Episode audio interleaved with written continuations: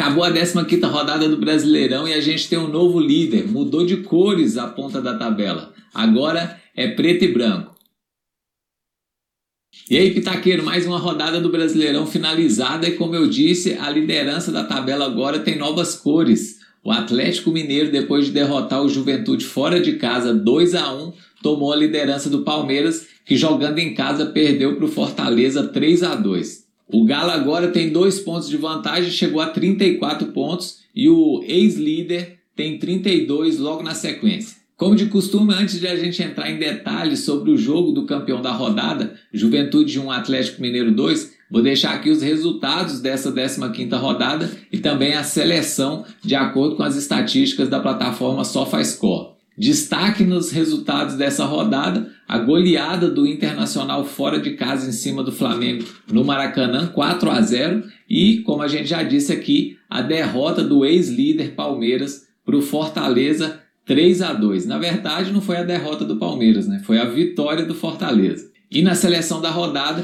um dos grandes destaques, o Yuri Alberto, centroavante, atacante do Internacional, que fez três gols na vitória do Inter lá no Maracanã, chegou a nove pontos aí nas estatísticas do SofaScore.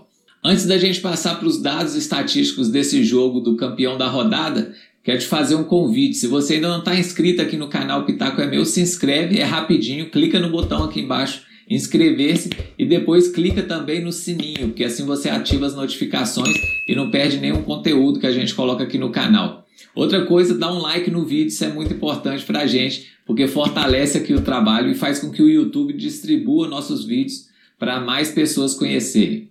É isso então, vamos às estatísticas desse jogo Juventude 1, Atlético Mineiro 2, virada do Galo no finalzinho da partida. O Cuca mandou a campo uma formação com 11 alterações em relação ao último jogo do Atlético Mineiro, que foi pela Copa do Brasil contra o Bahia. Mas essas alterações na formação inicial não alterou muito o panorama do jogo apresentado pelo Atlético Mineiro, principalmente nos 45 minutos iniciais. Um futebol bem fraco, assim como tinha sido contra o Bahia pela Copa do Brasil. Se a gente der uma olhada nas estatísticas, a gente vai ver um massacre do Atlético Mineiro em cima do Juventude. Mas por incrível que pareça, todos esses números tiveram uma melhora absurda na segunda etapa, foi quando o Cuca fez algumas alterações no time que estava em campo. Apesar da posse de bola alta do Atlético Mineiro no primeiro tempo, o jogo foi bem parelho, tanto é que o Juventude acabou terminando na frente os primeiros 45 minutos, fez 1 a 0 no finalzinho do primeiro tempo. No segundo tempo, a posse de bola alta do Atlético Mineiro, aí sim foi transformada em bom jogo e várias oportunidades. Foram 15 finalizações do Atlético Mineiro só na segunda etapa, e principalmente da metade do segundo tempo em diante,